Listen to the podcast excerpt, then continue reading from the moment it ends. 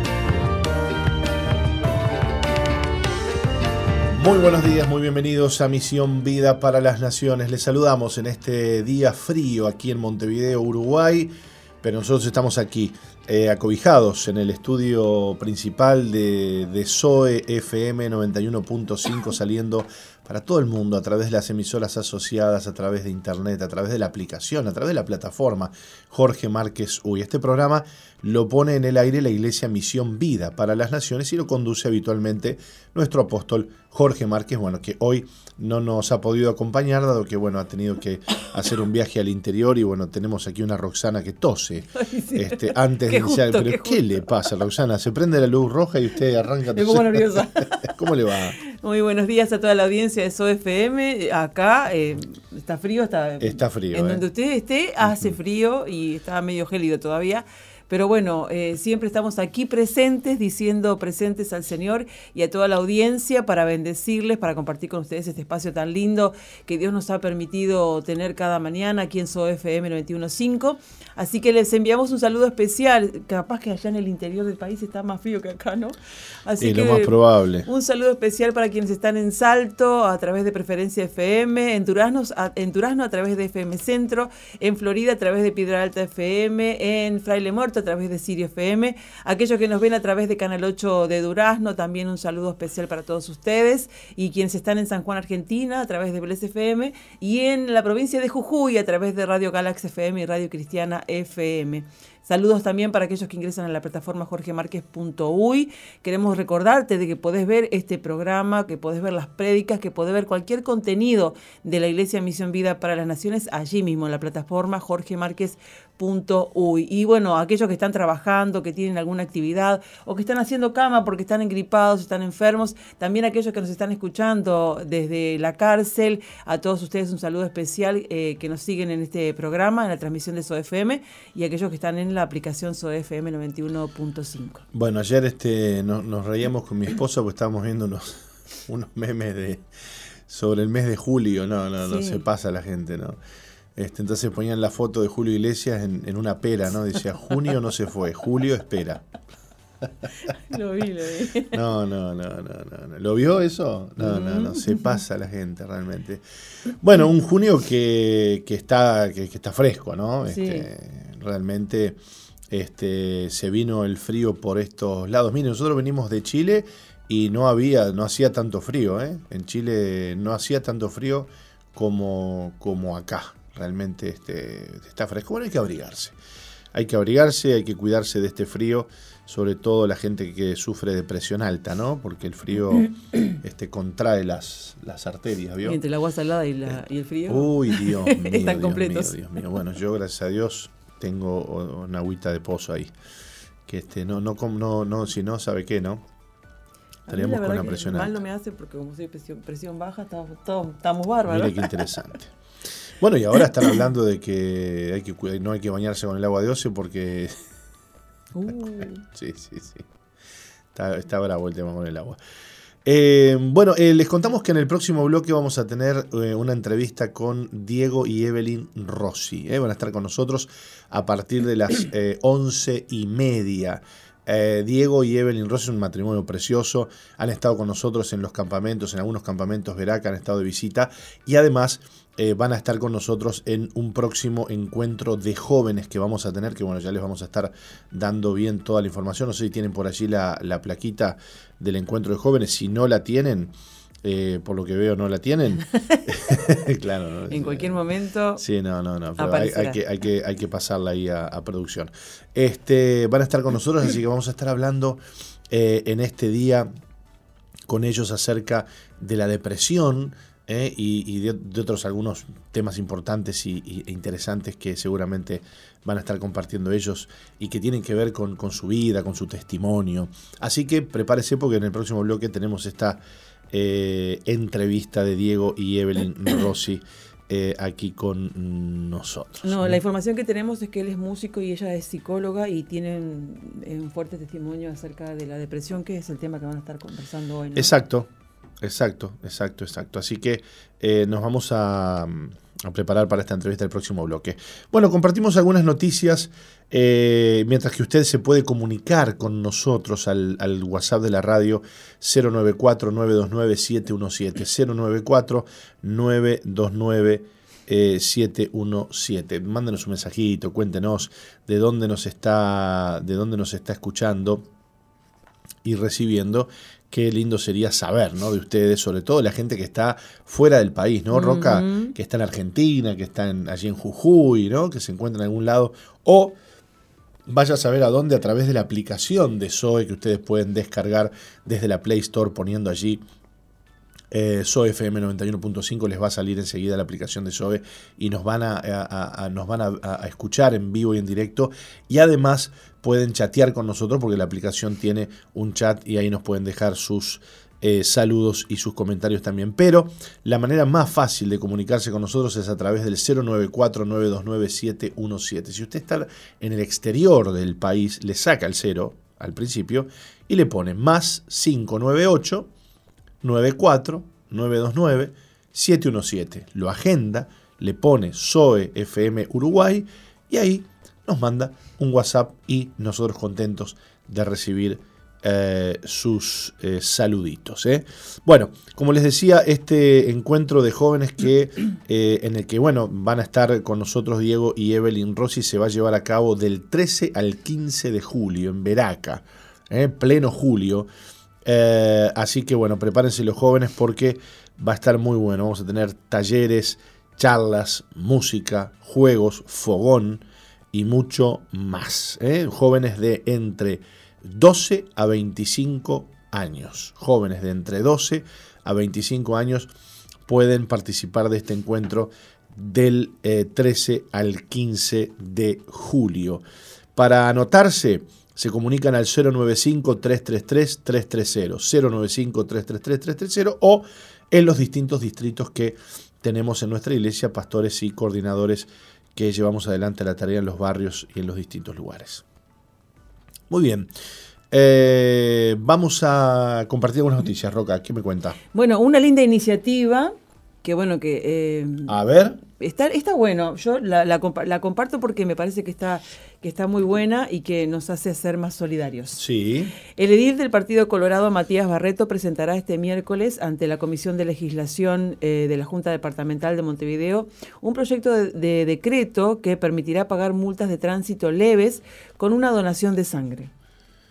O sea, si usted tiene una multa de tránsito leve, ¿qué sería leve? Done sangre. ¿Qué sería leve?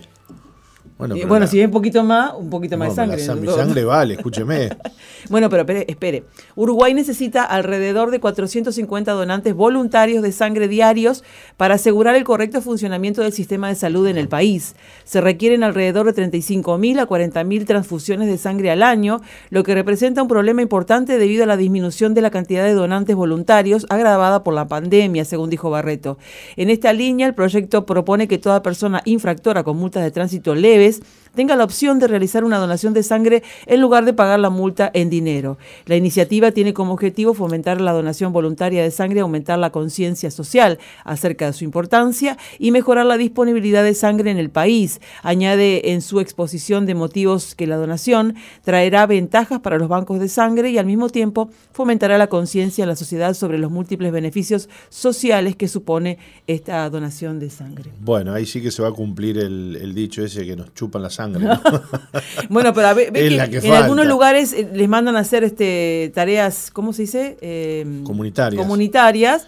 Lo bueno es esto que, bueno, usted tiene fracción, done sangre. Sí, eh, eh, hay un fenómeno que está ocurriendo en, Montevideo, en Uruguay, vamos a decir, en general, y bueno, es el fenómeno de la recaudación mm, por multas, ¿no? De, sobre todo de, exceso de velocidad que está digamos, este, que se provee a través de, las cámaras ¿no? que, que, hay en, en todas partes y que, y, que, y que ya parece hasta un poquito que exagerado, ¿no? porque eh, hay gente que todos los meses vive pagando multas y ya no sabe cómo hacer. Claro, usted dirá, bueno, baje la velocidad, ¿no? O ande más despacio, qué sé yo. Sí, está bien. Por ejemplo, ahora este, veníamos del aeropuerto ayer eh, ¿Ayer fue?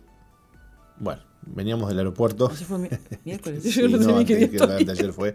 Este, veníamos del aeropuerto y eh, la, perimetral, que es una, una, ruta, digamos, que conecta para la gente que está afuera, que, que, va por, por, por fuera, digamos, este, del, del, centro de Montevideo y, que conecta el aeropuerto ¿no? con la ruta 5, qué sé yo, y es una, una es una ruta de conexión rápida, está llena de cámaras.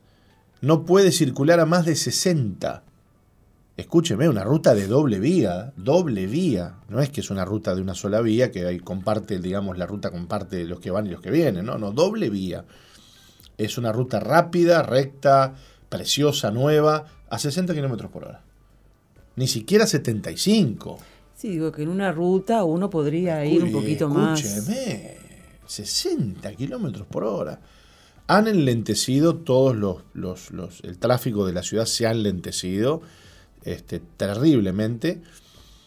Bueno, hay más control. Bueno, sí, sí, hay más control. Pero eh, es un tema a discutir, ¿no? Eh, y bueno, y pasan cosas, por ejemplo, usted pisa la raya vamos a suponer, usted este, eh, frena en el semáforo, había una cámara allí, y usted pisa la raya blanca, multa. Bueno, eso todavía lo siguen haciendo. ¿Está? Este, se pasó un poquito, multa. Y cosas por el estilo, ¿no? Y después, bueno, lugares donde, donde las cámaras no son las cámaras convencionales, que está el, poste con la cajita cuadrada esa blanca, que le saca el flash, ¿ve? le saca la foto, no. Hay lugares donde, por ejemplo, en San Martín y Sarabia, ahí hay una cámara, que es una cámara que está en una, en una columna, ¿verdad?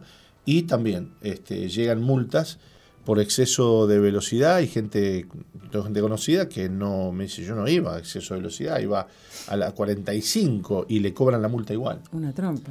Le cobran la multa igual y le mandan la foto y dice la cámara que está ahí en, en tal y tal lugar. 93 mil dólares diarios recauda la Intendencia a través de las cámaras. Es una exageración, está perfecto que uno tiene el control de tránsito, está todo eh, bárbaro, pero ya se, se fue al extremo, ¿no? Es terrible lo que está pasando porque la gente no para de, pagar multas este, todos los meses, todos los meses, y, son multas caras.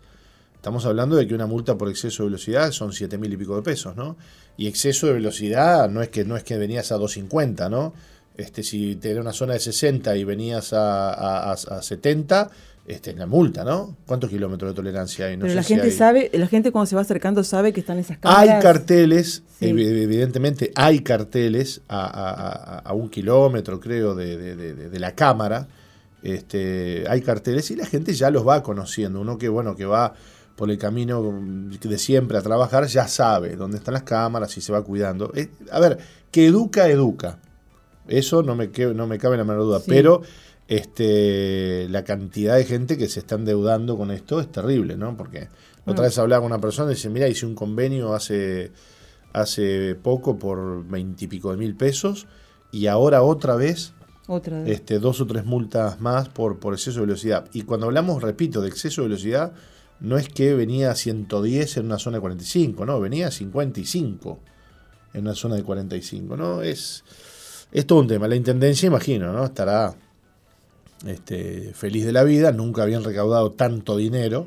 Van a tener que poner un, un, medidor de velocidad en el auto para que vayan midiendo y imprimiendo la velocidad para que cuando le llegue la hora de la multa, usted diga, no, esta hora tengo... Que, usted sabe que los medidores de velocidad de los autos generalmente eh, lo que le muestran a usted en realidad eh, están unos puntos abajo, ¿no? O sea, lo que le muestra a usted está por encima, pero la verdadera velocidad usted está por debajo por lo menos de 5 kilómetros o 3 o sí, 4. El mío tiene 4 kilómetros de, tolerancia, ¿no?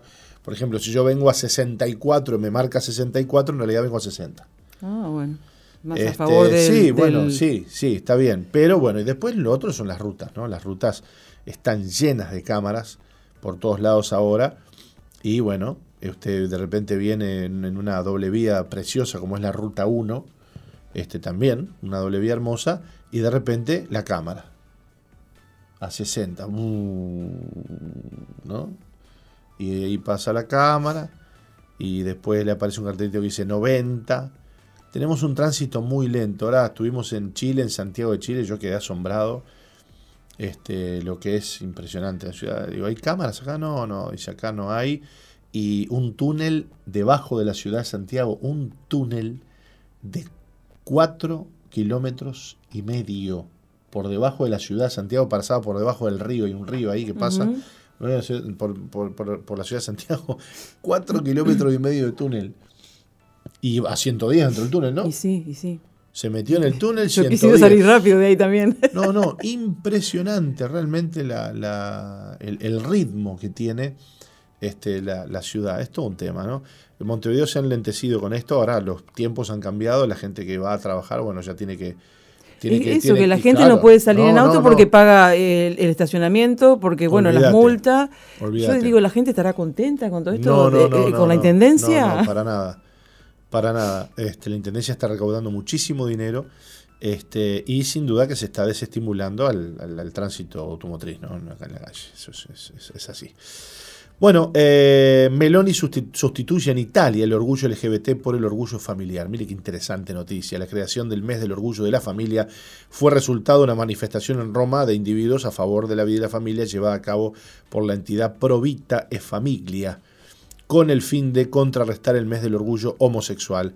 A Giorgia Meloni, primera ministra de Italia, algunos medios y personas en general la señalan como la principal gestora de esta propuesta, ya que la agrupación de Provita e Famiglia está vinculada con la región católica o la religión católica y tiene cercanía con el partido político Fratelli d'Italia, del cual forma parte la ministra. Se estima que más de 10.000 personas se congregaron en esta manifestación donde se distinguieron jóvenes acompañados por sus seres queridos.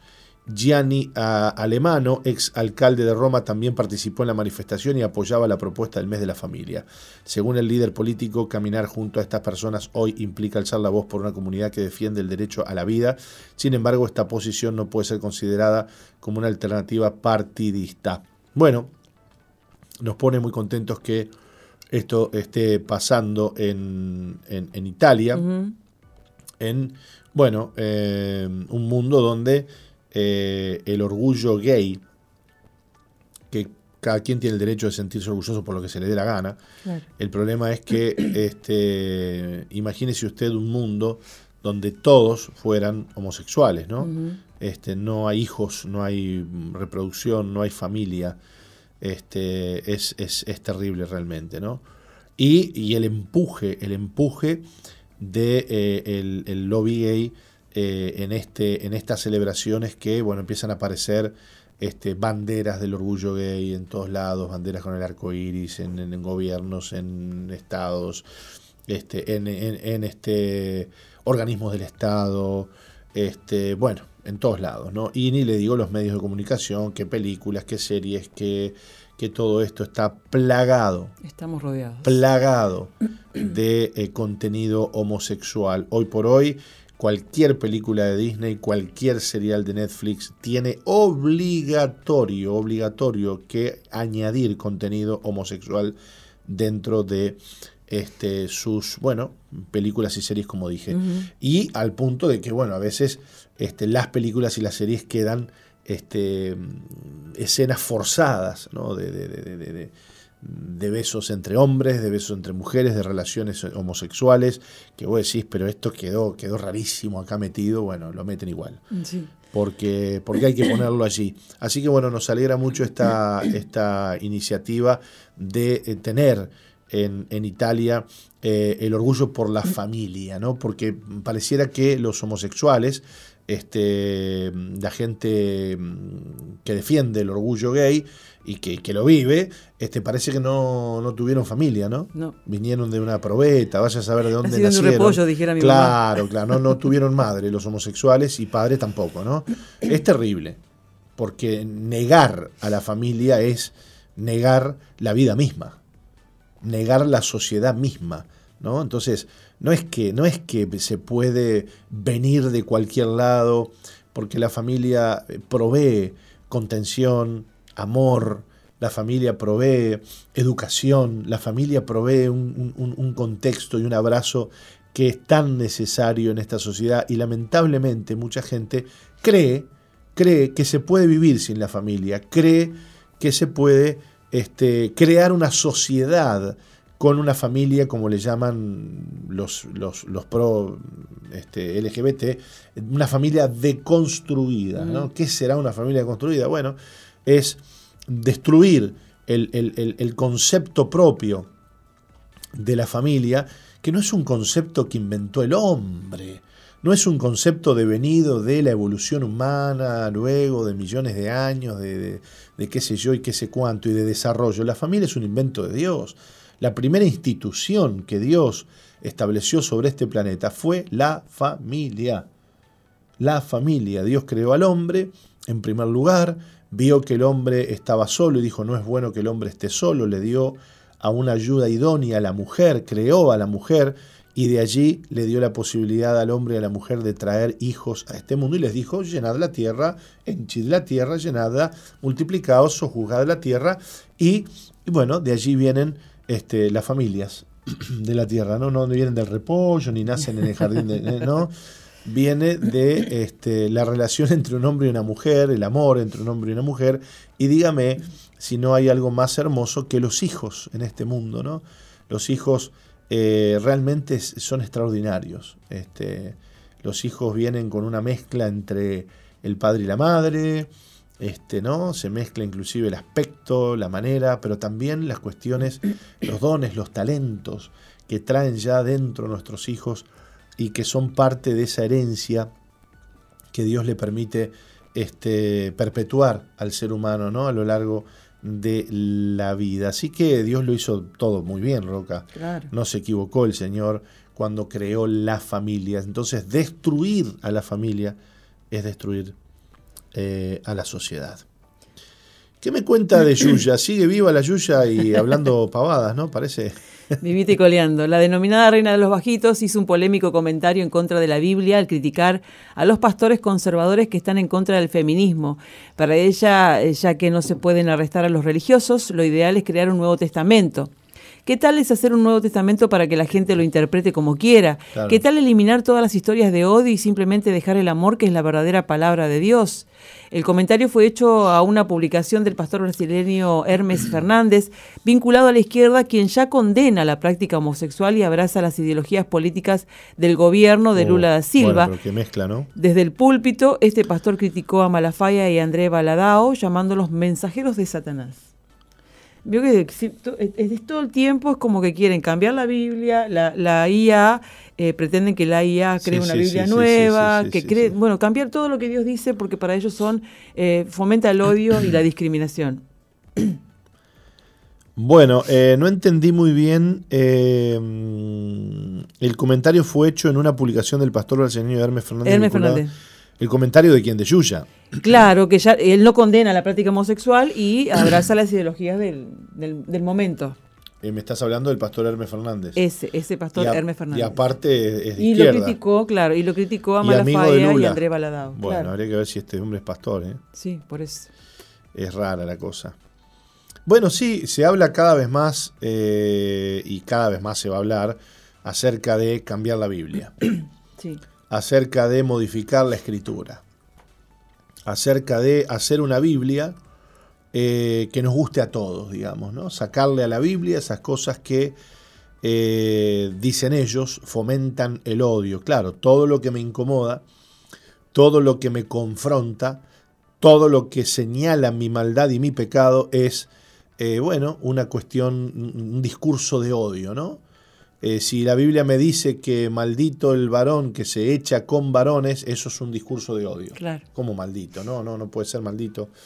Alguien que ama, porque el amor es el amor. Eso, ese es el discurso que ellos tienen.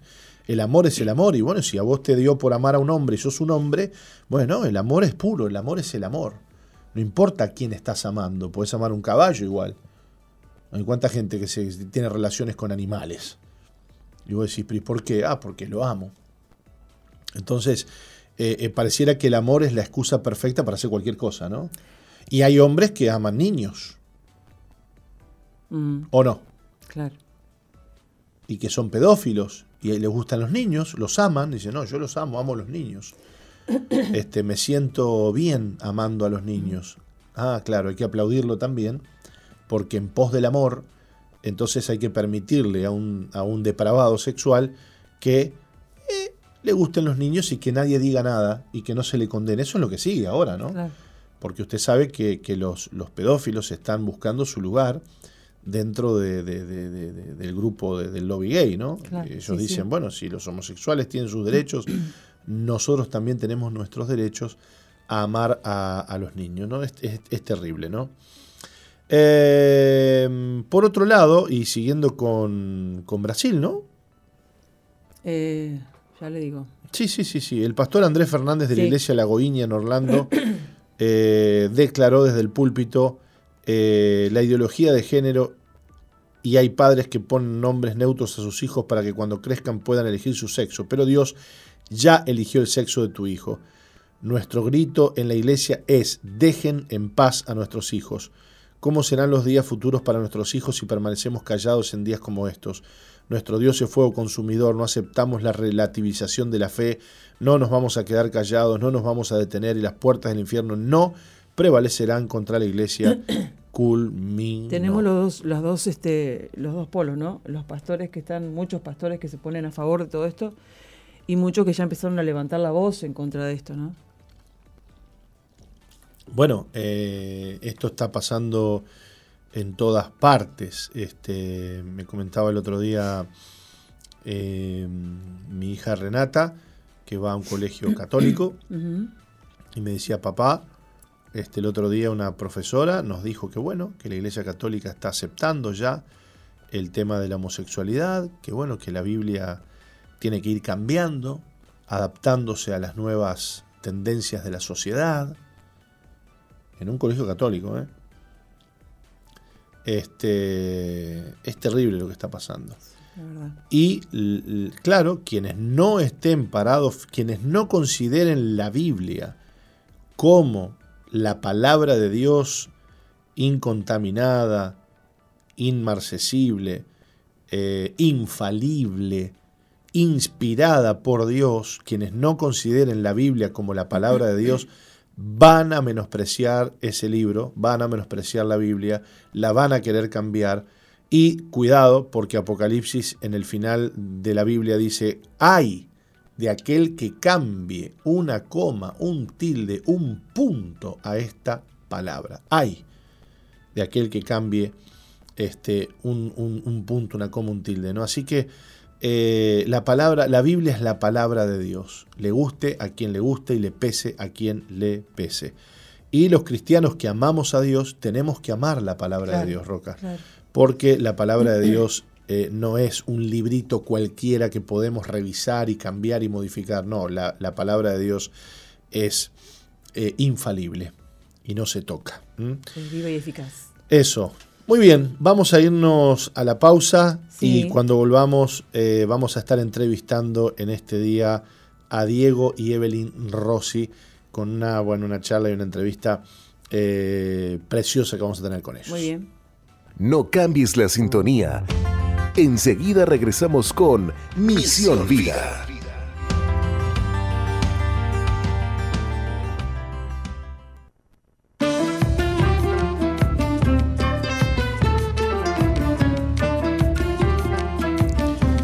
Bien, seguimos en Misión Vida y bueno, estábamos escuchando esta, este precioso tema musical y esta administración de Diego Rossi en el campamento Veraca en el año 2017. Qué recuerdos, Roca.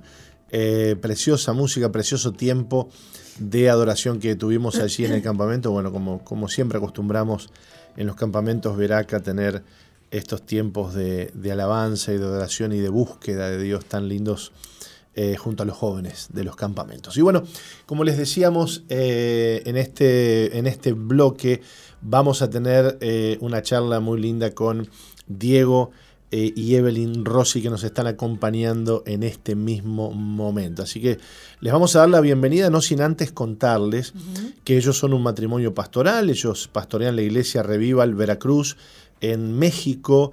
Desde muy pequeños tomaron la decisión de seguir y servir a Jesús.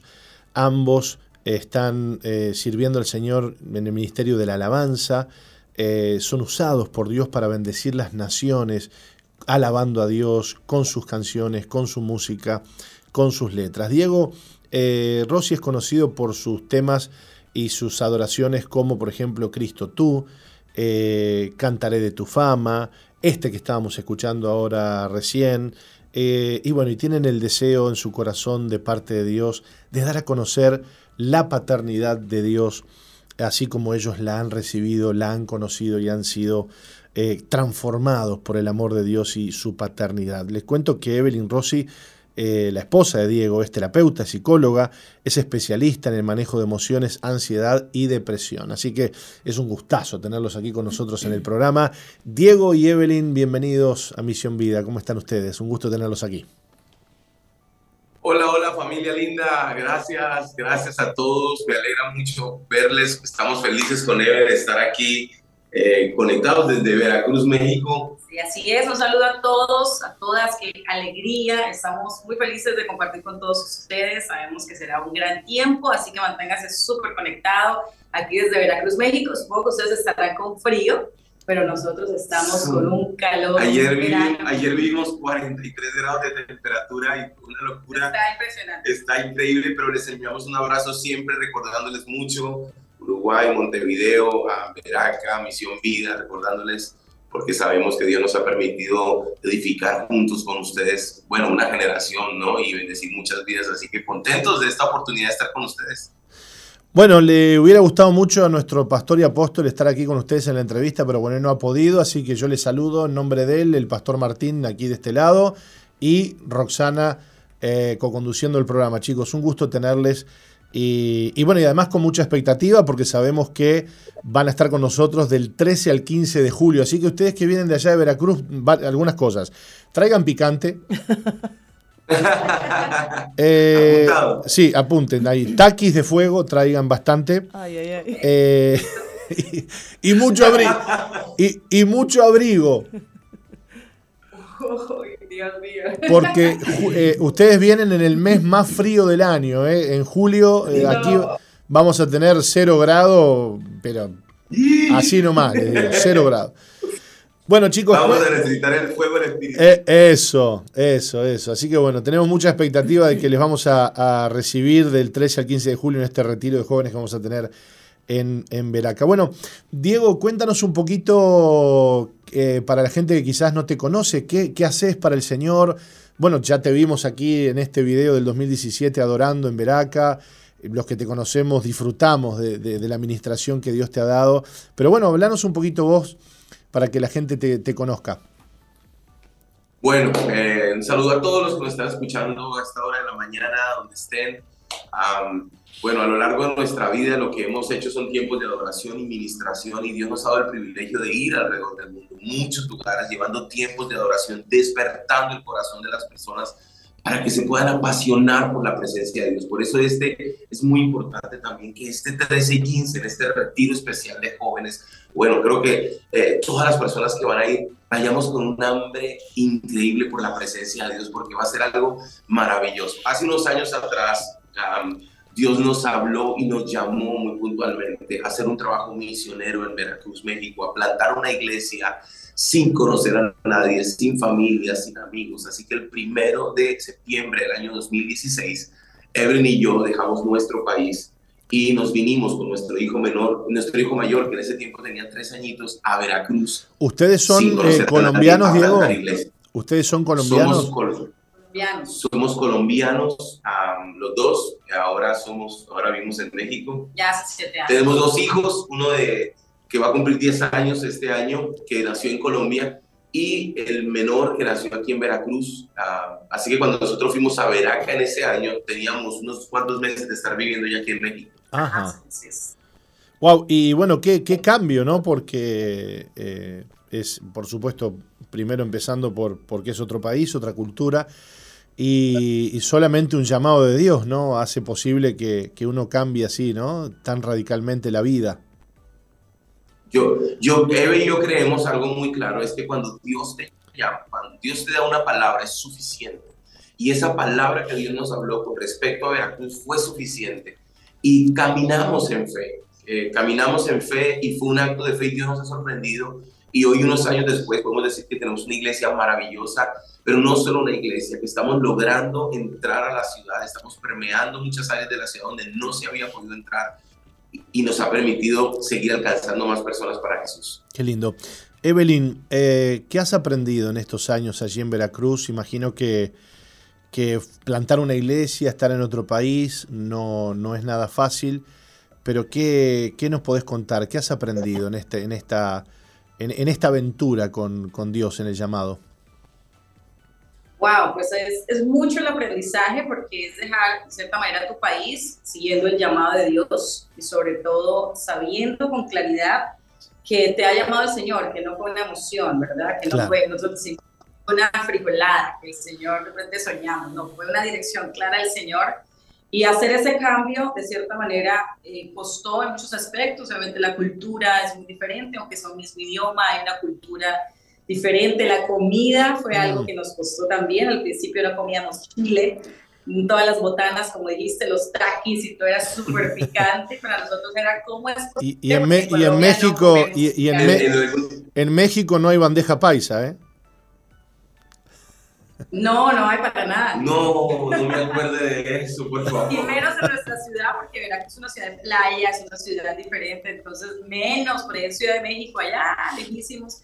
Al principio fue muy difícil el proceso de adaptarse, pero nosotros aprendimos, o bueno, en, parte, en particular, aprendimos muchísimo a aprender a, depender de Dios, o sea, tener una, un anclaje a Dios específicamente en todas las áreas, ¿verdad? A nivel emocional, mental, espiritual, financiero, depender realmente de Él y confiar plenamente que Él se iba a hacer cargo de absolutamente todo. Y así ha sido pero el proceso obviamente, han pasado siete años y parece que, que, hubiesen sido ya como unos 15, eh, pero no ha sido tan doloroso, más bien ha sido un proceso de aprender, aprender, adaptación, aprender y de cumplir ¿no? ese plan del Señor para la ciudad, obviamente, y también para nosotros como familia. Eh, Evelyn, ¿ejerces eh, tu, tu carrera, tu licenciatura allá en México? Sí, actualmente la, la ejerzo eh, a nivel presencial y online. También tengo una cantidad de pacientes. eh, bastante, porque el trabajo que hacemos con respecto a la psicología, no solamente trabajamos toda la parte como tal em, a nivel como científico, ¿no? Todo lo que señala o todo lo que nos muestra lo clínico de la psicología, sino también hemos desarrollado una terapia y hemos adaptado y hemos como de cierta manera fusionado un poco que se llama teoterapia EVI y esta teoterapia está enfocada a que el paciente a nivel mental, emocional, eh, pueda anclarse en Jesús, es decir, cómo aprende a gestionar sus emociones, sus pensamientos, anclándose en su fe en Dios e incluso a sanar su relación con Dios, porque en el camino nos hemos dado cuenta de que muchos han tenido su relación con Dios muy fisurada, muy lastimada, y en el proceso de la teoterapia podemos trabajarle mucho también a su relación con Dios. Así que ese realmente, aparte de ser pastora, esposa, mamá, adicional a eso, también soy psicóloga y también soy ex paciente depresiva.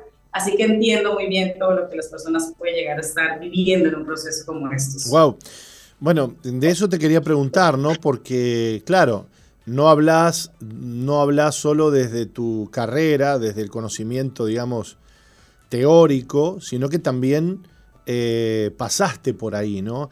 Eh, y bueno, de hecho, escuchaba en estos días una, este, un podcast acerca de eh, que las enfermedades mentales, sobre todo la depresión hoy, son una pandemia en el mundo, ¿no? Sí, es correcto. Sobre todo después de la, de la pandemia, eh, se ha catalogado que, digamos que la próxima pandemia, bueno, ya está pasando global, se ha enfocado en la salud mental. Eh, obviamente todo lo que deriva de trastornos emocionales como depresión y ansiedad son los más conocidos, como también alineados a los trastornos de alimentación, atractores de comida, anorexia nerviosa, bulimia. Entonces es un tema que como iglesia necesitamos conocer y necesitamos abordar para brindar las herramientas ancladas a Jesús que podemos darle a los jóvenes, a los adolescentes y a los adultos. Yo tengo muchos pacientes mayores, inclusive de 60 años, pues, pacientes que durante toda su vida nunca acudieron o pidieron ayuda por temor, por miedo, por toda la tradición como tal y hoy día, después en su adultez, están accediendo a una ayuda, ¿no? Entonces, es impresionante, pero yo siempre digo a las, a las personas en Instagram, a las personas que nos contactan, eh, que siempre hay que buscar una ayuda que, que tenga valores como tal cristianos, que abracen de cierta manera tu fe, que, que de cierta manera afirmen tu fe y no al contrario de eso te quieran alejar de tu fe, ¿verdad? Porque también pasa mucho eso, quieren muchas veces en su deseo de, de, aportar, quieren a, ah, eh, de cierta manera un stop a tu fe, ¿no? Y, y, la fe, pues al final es lo que nos sostiene. Y sí, bueno, sí, hay toda una escuela, ¿no? En, en psicología que, que te aleja de la fe, ¿no? Dice, bueno, no, no, la fe déjela a un lado, aquí venga que vamos a, tratar solo temas este, meramente científicos, como si Dios no pudiera meterse en, esos asuntos, como si Dios no supiera ¿no? de esas cosas. Eh, Diego, ¿cómo, ¿cómo, viviste vos eh, lo, que sufrió tu esposa?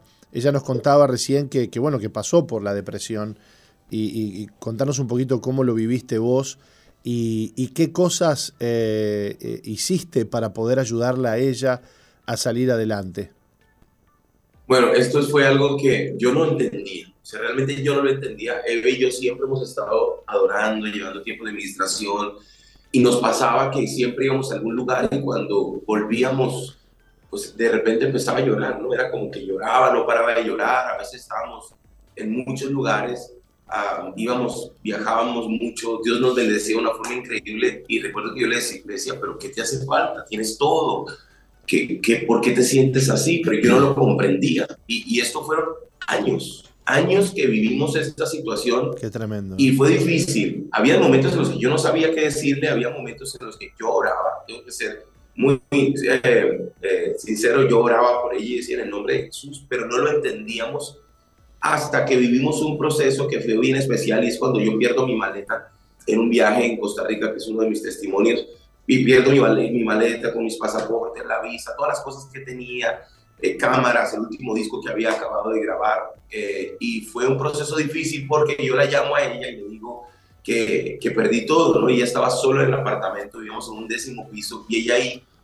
ahí ella después, bueno, le va a contar un poquito de cómo fue ese proceso, pero ahí es cuando ella por primera vez identifica qué es lo que está pasando en su vida porque ella escuchó la voz que le dijo que se arrojara y que todo iba a cambiar, ¿no? que se tirara del décimo piso. ¿no? Yo estaba ministrando, yo estaba sirviendo a Dios. Evelyn es hija de pastor. Toda nuestra vida la hemos servido a Dios. Y era algo que no comprendíamos, no comprendíamos hasta que realmente eh, pudimos tener claridad que lo que Eve estaba viviendo, depresión, algo que se llama distimia, ¿no?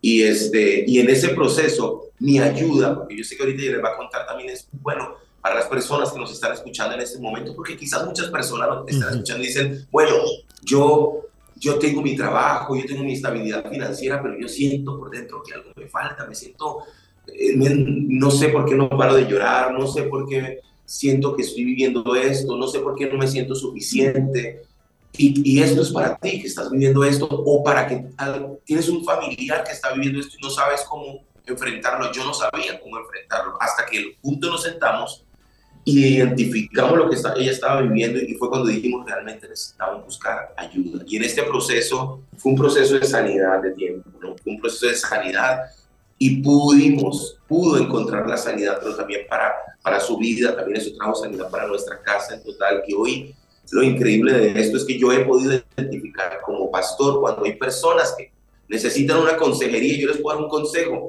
pero también cuando necesitan un acompañamiento, que es muy diferente. a veces creemos, las personas cuando vienen a la iglesia, piensan que con una reunión, piensan que con 15 días van a estar en forma y solo un tonto va al gimnasio claro. en un día y espera estar musculoso en un día. No se puede, es parte de un proceso. Entonces, aprendí algo, Pastor Martín, aprendí algo y fue el que hay personas que necesitan un acompañamiento. O sea, que yo como pastor puedo orar por ellos, puedo bendecirles, pero es que ahí se necesita un acompañamiento y aquí es donde entra ese apoyo de todos los días, de rendición de cuentas, de, llegar a encontrar cómo te sientes, qué es lo que estás viviendo. Y esto fue maravilloso porque hoy lo digo como testimonio. Eh, en ese proceso que Eve fue sana, hoy ha bendecido miles de personas y eso me bendice a mí de ver cómo miles de personas han sido sanadas, pastores, hijos de pastores, líderes, empresarios, actores de televisión, gente de todas las ramas, influencers, gente de todos los pudiendo contar lo que están viviendo y cómo, cómo a través de lo que Dios ha puesto en la vida de Eve ha traído sanidad a sus vidas. Eso, eso es una bendición de verdad. Bueno, qué, fuerte lo que estás eh, contando, Diego. Y, hay como una, hay como un prejuicio, ¿no? En, los cristianos de que, bueno, eh, yo soy cristiano, eh, voy a la iglesia, sirvo al Señor, a mí la depresión no, no, no, no me puede tocar. ¿No? Es como que tenemos una especie de carnet que nos hace este, invulnerables, ¿no? Que nos hace intocables para algunas cosas eh, y, bueno, y esto empeora las cosas, porque no poder reconocer y no poder ver el problema también retrasa su, sanidad, ¿no? Ahora, eh, imagino cuando vos decías yo no sabía qué hacer, eh, que también, bueno, lucha por parte de ella, por, lo que estaba pasando, pero también por tu parte quizás la culpa de no poder ayudarla, de no poder hacer algo. que, que requería más que una oración, un proceso de acompañamiento, como dijiste, ¿no? Sí, y que no es que Dios no pueda sanarlo, Dios lo sana. Y nosotros creemos que es el poder de Jesús quien trae la sanidad. Pero algo que he aprendido de mi esposa en todos estos procesos, y una de las frases que tanto me gusta y que yo he tomado y que la predico muchas veces, y la gente no sabe que es de, ella, de esto. muchas de las personas no saben que muchas de mis canciones las hemos compuesto entre los dos. Wow. Muchas de, de nuestras canciones, predicaciones, realmente hemos sido un equipo maravilloso y tengo que ser muy, eh, eh, poder ser muy claro y por muchos años, eh, digamos que la gente solo hablaba de Diego y Diego y Diego y Diego, pero la gente no sabía que éramos los, todos los que estábamos ahí trabajando juntos, haciendo música, haciendo predicaciones y hoy me alegra mucho porque ahora ya le invitan más a ella que a mí y eso me alegra. Bendice. Y yo soy feliz porque llevo más de 20 años viajando y ahora digo, hazlo tú. Pero sabes que en todo este proceso, Eve ha dicho algo que me bendice mucho. Si hay gente que es como, como Pablo, que en tres días son transformados, pero hay gente que, como Pedro, que es un proceso. Y aquí es donde nosotros tenemos que entender esto dentro de la iglesia. Hay gente que llega y deja de consumir medicamentos o drogas o alcohol en tres días, dos días y yo conocí a Jesús y cambió su vida, pero hay gente que lleva un año y eso está amarrado a ellos. Necesitan un acompañamiento, necesitan caminar eh, eh, en un proceso, una ayuda. Y aquí es donde entran personas como Evelyn, que no solo por ser psicóloga, sino porque lo que lo vivieron, aparte es pastora, eh, tiene un panorama diferente y también es un don, ¿no? Porque así como yo tengo un don de música, de adoración, de, de palabra, hay un don de, de, de dar, consejos. sabios que dice la Biblia, y ese es el don que Dios ha puesto en ella. Entonces, hay muchas personas que nos están escuchando en este momento. Yo sé que estás viviendo algo difícil en tu vida y quiero decirte, Jesús es la solución. No estamos diciendo que Jesús no sea la solución. Jesús es el camino, Jesús es la verdad y la vida y Jesús te sana en este momento en el nombre de Jesús. Pero hay procesos que necesitan de procesos de acompañamiento. Evelyn, eh, cuando vos eh, te diste cuenta de esta depresión? ¿Ya eras psicóloga? Ya, ya. Lo que pasa es que la depresión en mí empezó a los ocho años. Eh, yo soy hija de pastores, soy la menor de mi casa y a los ocho años presenté mi primer síntoma, lo cual absolutamente nadie se dio cuenta. Por eso yo les platico mucho a las personas de la importancia de cuidar las emociones de los niños, porque muchas veces en la, en la niñez, en esa primera infancia, en la etapa de la niñez, es donde se crean las famosas heridas emocionales de la infancia en esos primeros años de la niñez. Entonces, normalmente un niño las muestra por muchos aspectos, hay muchas heridas, rechazo, abandono, traición, injusticia, ¿verdad? Humillación, son las cinco heridas básicas del rechazo, de, perdón, de la infancia. Entonces, desarrollan en la niñez y yo a los ocho años presenté mi primer síntoma, sin embargo, para mí fue normal y yo seguí con mi vida de la iglesia, con mis papás, sirviendo y todo lo demás. A los 13 vuelve y llega, porque llega con todo este cambio adolescente, llega muy, muy fuerte con toda la ideación suicida, como tal, el hecho de pensar no quiero vivir, no hay sentido de vida, no quiero nada. Presenté mi primer eh, episodio de ansiedad que fue supremamente fuerte y se mantuvo así por diferentes, por, por muchos años, como hasta los 19 años. Eh, y ella de repente se va. Yo le llamo, de por sí que la página se llama Mi Amiga la Depresión y la gente piensa que es que somos amigas. No, esa es la, Mi Amiga la Depresión es una amiga tóxica. Claro. Que la depresión evidentemente es ¿verdad? Entonces es una amiga tóxica que tú no la quieres en tu vida, tú no la soportas, a ti te cae mal, pero a la final es tan intensa que terminas en cierta manera acostumbrándote a su presencia, ¿verdad? Acostumbrándote a que esté a tu lado. Entonces ella se va como por unos 5 o 7 años, en el que lo conozco a Diego, nos casamos, yo seguía presentando episodios, pero como entre comillas más controlado, estaba estudiando en la Universidad de Psicología, estaba como más, de cierta manera, eh, controlado, entre comillas. Pero ya cuando tuve mi primer bebé, que, fue, es Matías a los 28 años, presenté eh, depresión postparto. Entonces esto hizo que yo volviera a sentir todo tal cual me había pasado y ahí empezó obviamente todo a ser mucho más pesado y mucho más fuerte por los siguientes casi cuatro o cinco años. Wow. Lo cierto es que, bueno, en algún punto de tu vida, por lo que nos estás contando, te tuviste que enfrentar a esta depresión que fue de alguna manera creciendo, acompañándote, eh, sin darte cuenta a lo largo de tu, bueno, niñez, adolescencia, juventud, y en algún momento, eh, bueno, hubo que enfrentarse a esto.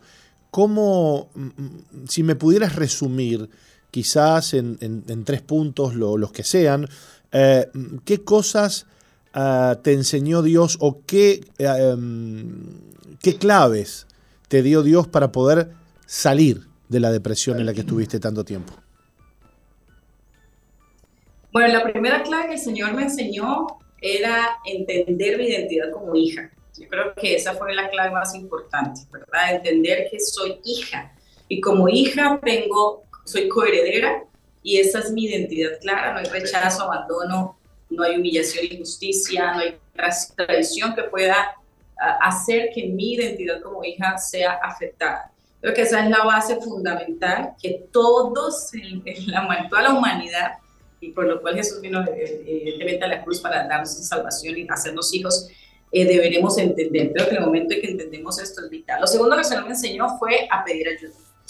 Eh, el silencio es muy amigo de la depresión y la ansiedad, son muy, digamos en Colombia, muy parceros. Y dentro de la iglesia, el silencio es mucho más profundo.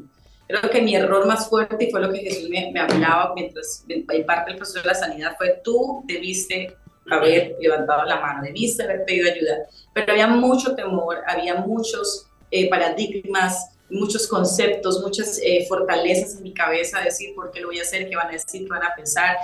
Hoy en día es más común ir al psicólogo porque hoy en día hay una cantidad de psicólogos con valores cristianos desde pandemia para acá hace tres años, pero en ese momento, que eso fue hace ocho, nueve años aproximadamente, no había la posibilidad. ¿no? Yo le decía a mi esposo, por favor, busquemos un lugar que yo me interno, ¿no? Yo me interno en algún lugar, pero que sea cristiano y busquemos y buscamos y no encontramos absolutamente nada, ¿no? Y, yo tratando de buscar y realmente no, no, no, lo hallábamos. Entonces era muy complicado, creo que eso me enseñó a, siempre es bueno pedir ayuda, siempre es bueno levantar la mano, siempre es bueno buscar de cierta manera esa ayuda que viene de Dios de muchas formas. Viene ese que mi ayuda viene de Dios y Dios usa muchas maneras para que esa ayuda sea revelada a nosotros. Y eh, lo tercero que también el Señor eh, me enseñó fue a elegir el gozo.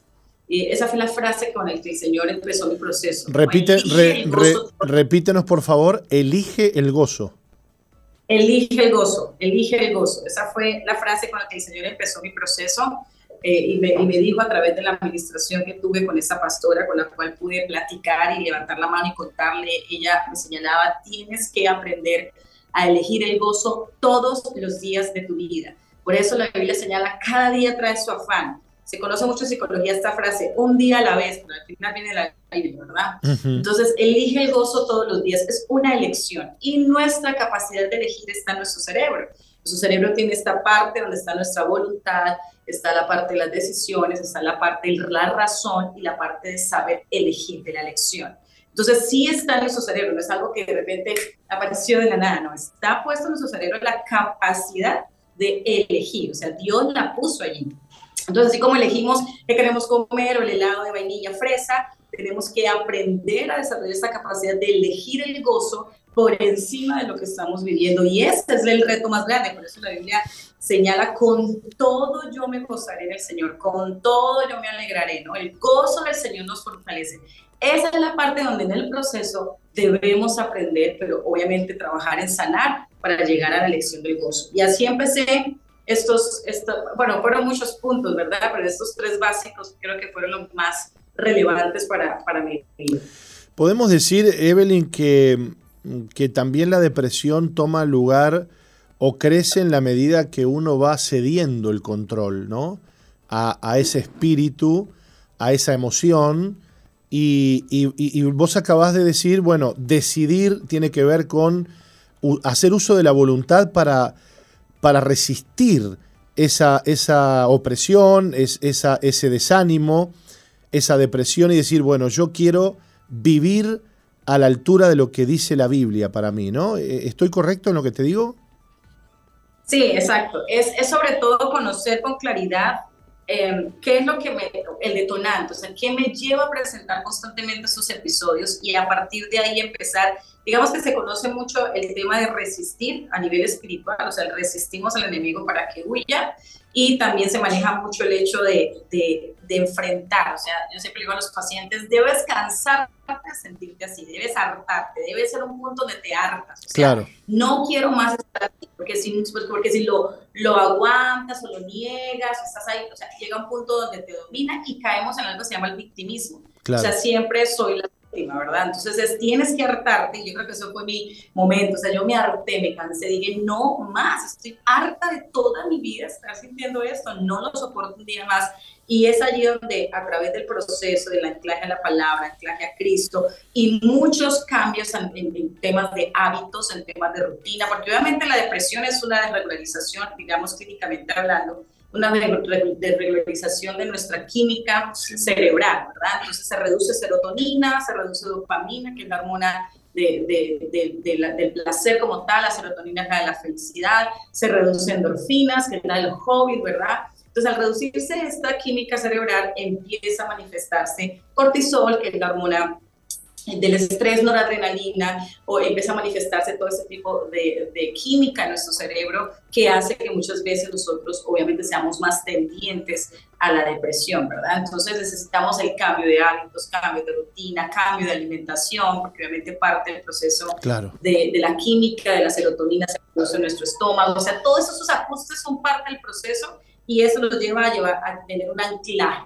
Por eso Jesús es una muestra clara de la vida que debemos tener, ¿no? Jesús cuidaba cada detalle para enseñarnos a aprender como Él, a cuidar cada detalle de nuestras vidas, con quién nos sentamos, con quién compartimos la mesa, cuál, el tiempo de salir a solas a hablar con el Padre, o sea, todos esos detalles hacen parte de que podamos sostener la sanidad en Él. Bueno, qué, interesante lo que estás diciendo y qué importante, ¿no? Porque quienes venimos de, de una cultura evangélica, pentecostal, eh, tenemos la idea de que, bueno, hay que echar fuera el demonio, ¿no? Y, ya está, ¿no? Este, vení que te voy a liberar y se, se, acabó la depresión, ¿no? Este, muerto el perro, decimos acá, se acabó la rabia. Pero la depresión, eh, no sé si, si, se dice allá, pero, eh, pero claro, la depresión, si bien la podemos echar fuera como un demonio, un espíritu, pero ha generado conductas en nuestra vida y marcas en el alma y que, y que van a requerir, como decías vos, todo un cambio ¿no? en nuestra manera de vivir, en nuestra conducta, en nuestros hábitos, eh, para que se produzca una sanidad, porque claro, el alma necesita tiempo para sanar, ¿no? Claro, totalmente. Sobre todo algo que yo siempre le platicamos con Diego eh, específicamente es esto lo hablamos mucho en el podcast, ¿verdad? Hicimos hace poco un episodio del podcast que hicimos y lo explico y genera un poco de controversia, inclusive en las redes, yo subo videos mucho en TikTok, en los Reels, y algunos están a favor y otros en contra, pero eh, siempre le explico, mira, supongamos que llega una persona enferma de diabetes, tiene un problema en su páncreas, tiene una carga de altísima de, glucosa en su cuerpo, entonces la persona llega a la iglesia y le pregunta, digo, bueno, ¿qué, qué hacemos nosotros? ¿no? Y, echemos, fuera el, echemos fuera el demonio de, de, de diabetes. oramos en el nombre de Jesús, pero la siguiente recomendación que yo le doy es... No comas más azúcar. Revísate. No comas, revísate, pero busca a alguien que, que, te ayude, que te dé un diagnóstico con lo que estás viviendo para saber qué medicamentos debes tomar, cuál es el siguiente paso que tienes que hacer, qué alimentos no tienes que comer. Y es lo mismo. Exactamente, ¿por qué? Porque nosotros creemos que la depresión solamente es algo eh, del alma, pero al final las enfermedades, pues pues al final es parte de la, están conectadas porque pues es parte de todo lo que tiene que ver con nuestra, nuestro viejo hombre, ¿verdad? Todo este, este hombre pecaminoso, ¿no? Que, que, que, pasó a raíz de todo lo que pasó con, con Adán y Eva. Entonces, cuando llega esta persona, nuestra fe colectiva nos lleva, le dice, ¿sabes qué? Busca ayuda, sigue, seguimos orando, qué bueno que Dios sigue haciendo. ¿Cómo sigue el proceso? ¿Cómo sigue el proceso? Y obviamente la persona tiene que cambiar hábitos, hacer de todo para evitar aplicarse insulina y bla, ¿verdad? Pero en la parte de la depresión y ansiedad siempre es, siempre escucho y, leo y trato de controlarme no, sobre estos mensajes como es falta de Dios, es falta de fe, hmm. les falta la presencia de Dios en su vida, es falta. Entonces cuando uno lee esto y yo que pasé por ese, por ese valle, porque si no lo hubiese pasado yo diría no, eso sí es verdad, pero que yo pasé por ese valle, llega un punto en tu vida que lo que menos quieres escuchar es que te digan es falta de fe, porque tú sabes que estás luchando incluso con tu fe. Pues tú sabes que estás luchando en creer, ¿será que es que Dios no me ama? ¿Será que soy la pecadora más grande del mundo? ¿Será que qué es lo que pasa en mi vida? ¿Será que entonces Dios tiene, no me ama? Entonces vienen a la mente miles de cosas y cuando vienes a alguien que te dice eso es falta de fe, pues tu corazón se... Yo tengo pacientes incluso que me dicen, yo no quiero saber nada que tenga que ver con, con, con la parte eclesiástica, no quiero, no, quiero, no quiero, porque han minimizado mi fe. Entonces yo siempre les enfoco y les digo, realmente Dios está interesado en nuestro dolor y Dios está interesado en que sanemos el dolor, porque a mí me encanta parte de todo el proceso que siempre les explico es el, el, el momento donde Jesús se encuentra con Marta y María y ellas le hacen un, un, reclamo santo, ¿verdad?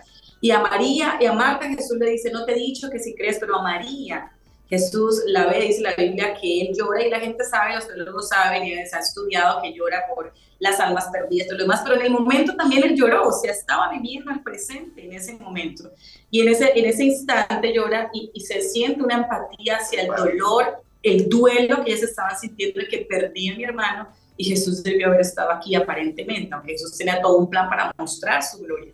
Entonces me encanta explicarle eso porque ellas entienden a través de eso que Jesús sí es empático, dice la Biblia que consuela a los que están llorando, que hay que ser compasivos con los que están viviendo los procesos. Y creo que eso es importante como iglesia vivirlo, aunque sacan muchos temas, el uno, el otro sacan, pero digo, por favor, enfoquémonos realmente a tener esta compasión con los que están viviendo un proceso así para ayudarles a salir. Claro que posiblemente lo más seguro es que haya una opresión espiritual, como cuando una persona se enferma de cáncer, cuando se enferma de uno, obviamente, porque es así, pero también somos cuerpos corruptibles y de cierta manera estamos de cierta manera expuestos y debemos cuidar estos detalles. Así que eso es todo un tema cada vez que lo hablamos. Yo creo que aquí hay una clave también muy importante, querido amigo, y, y las personas que están escuchando, y es lo que debe al principio, es, es levantar la mano y pedir ayuda, porque en lo secreto es donde el enemigo trabaja, es donde se crece eso, y es muy importante, porque tú empiezas a decir, pero pero si yo digo que yo me siento así, todo el mundo va a pensar que estoy loco, que me falta fe, que estoy endemoniado. Y peor, ahí sí más todavía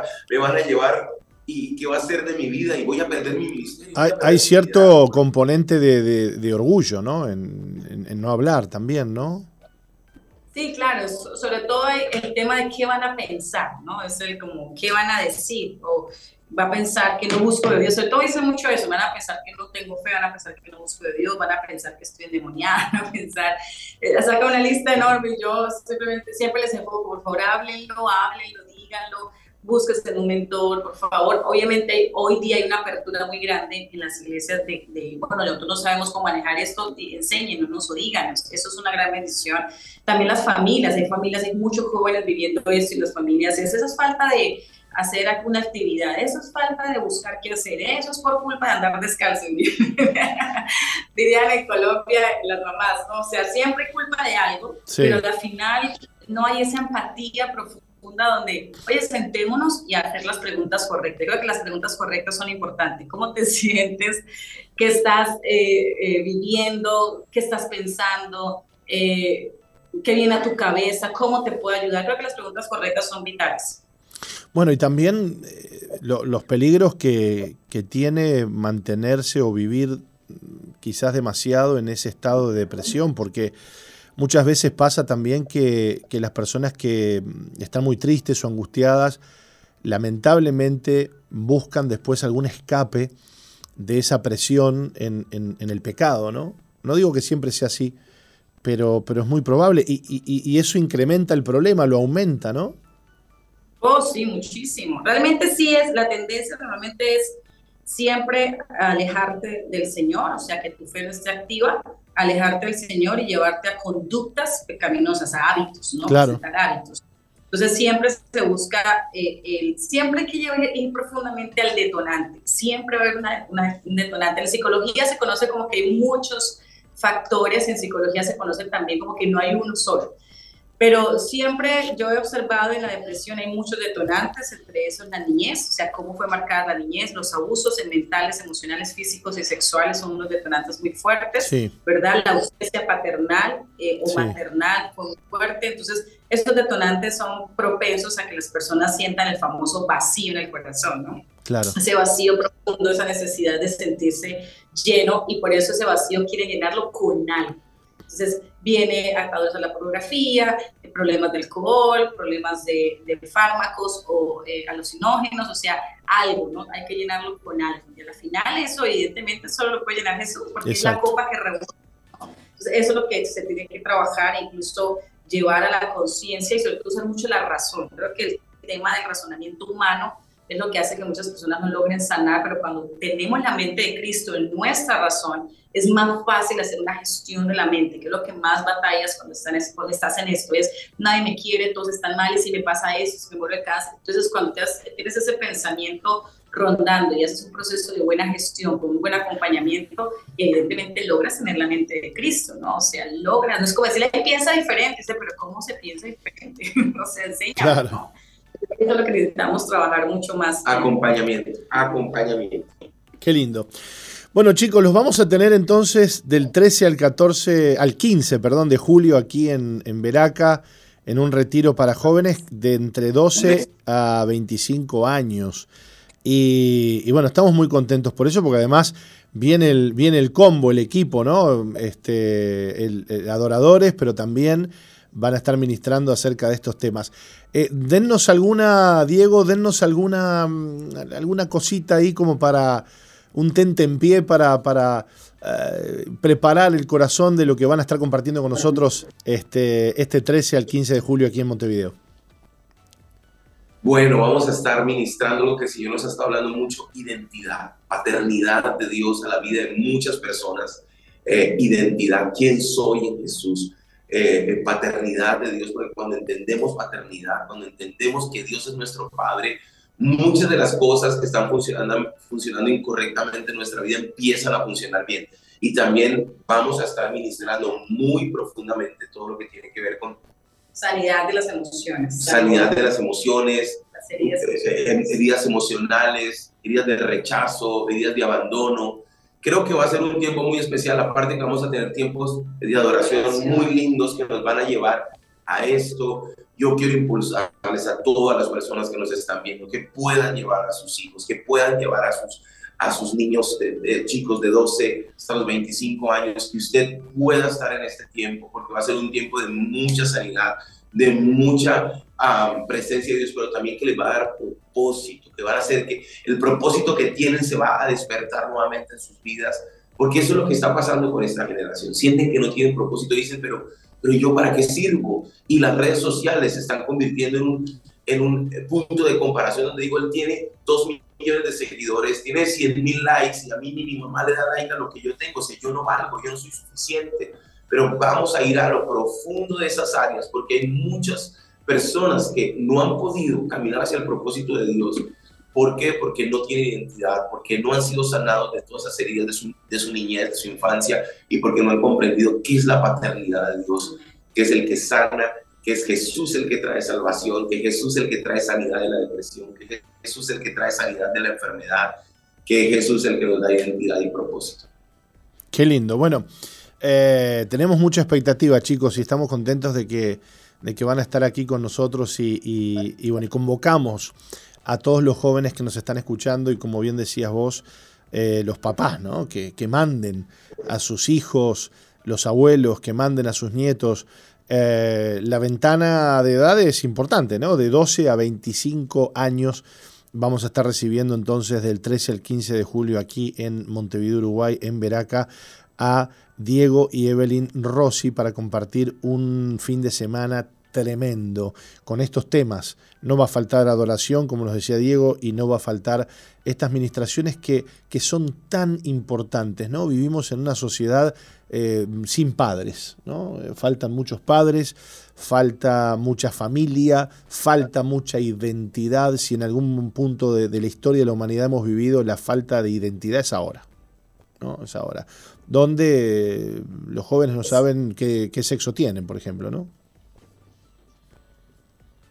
Sí, es mucha, mucha falta sobre todo de, que las personas puedan eh, reconocer que realmente son amados y que el amor que van a recibir de, la, otra persona no es lo que los va a llenar, sino que es el amor que viene de Dios. Y creo que esa es la necesidad, necesidad de ser amados, necesidad de ser escuchados necesidad de ser de cierta manera abrazados. Y creo que eso es lo que necesitamos ministrar mucho más ¿no? en, las, en las congregaciones, pero va a ser un gran tiempo. Tenemos mucha expectativa, gracias a ustedes también por la oportunidad, gracias, de verdad que siempre recordamos con mucho cariño y les llevamos, siempre vemos sus publicaciones, lo que están haciendo como iglesia y nos sentimos felices de poder edificar juntos. Sabemos que va a ser un fin de semana lleno de la presencia de Dios, no se lo pueden perder no esperen y digan, ah, yo voy el próximo. No, yo voy no, saquen el tiempo, porque son oportunidades. Cada momento así es único, irrepetible y personal. Y tenemos que ir a este tiempo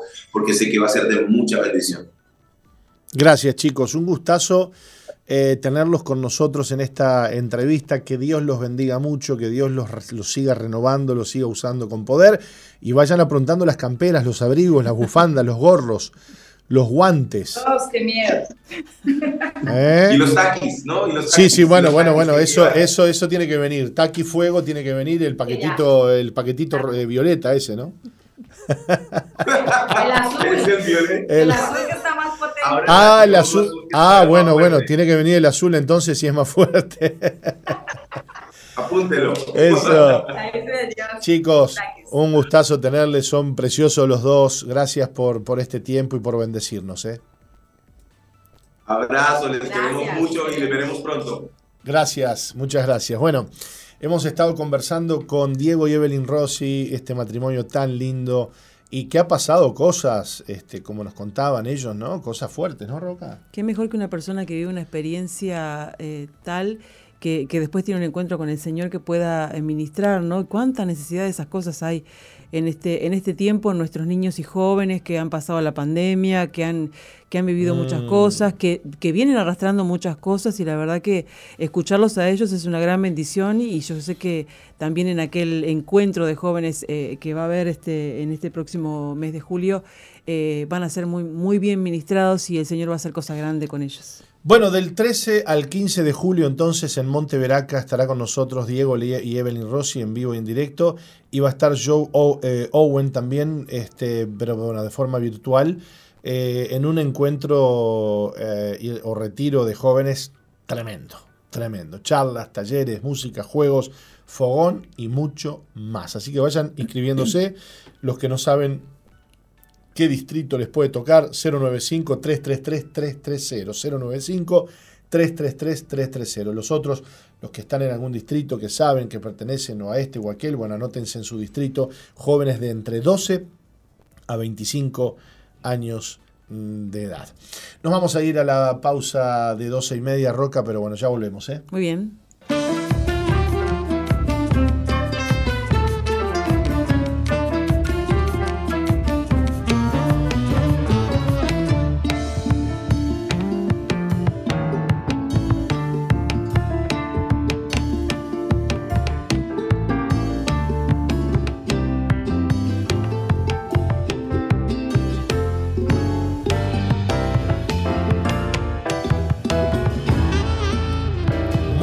Música compartíamos con ustedes. Estamos transmitiendo a través de la plataforma Jorge Márquez Uy en vivo y en directo, Roca querida. No sé si usted tiene algún mensaje de la audiencia eh, en, alguno de nuestros medios. Está tranquila la cosa, ¿no? Sí. O sí, o hay. Mandan saludos. Mandan saludos. Bueno, un saludo a todos los que mandan saludos. Muy bien, superando las insuficiencias espirituales. Mateo 10:11 dice, entonces, llamando a sus doce discípulos.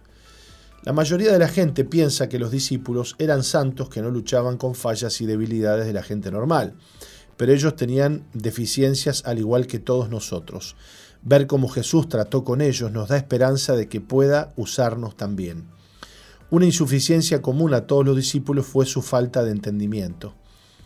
Lucas 18 nos dice que Jesús les dio detalles de su sufrimiento futuro, muerte y resurrección, pero no entendieron nada. Esto este, me hace acordar a nosotros muchas veces, ¿no, Roca? Que, que no entendemos nada. Jesús venció su falta de entendimiento al enseñarles continuamente hasta que comprendieron.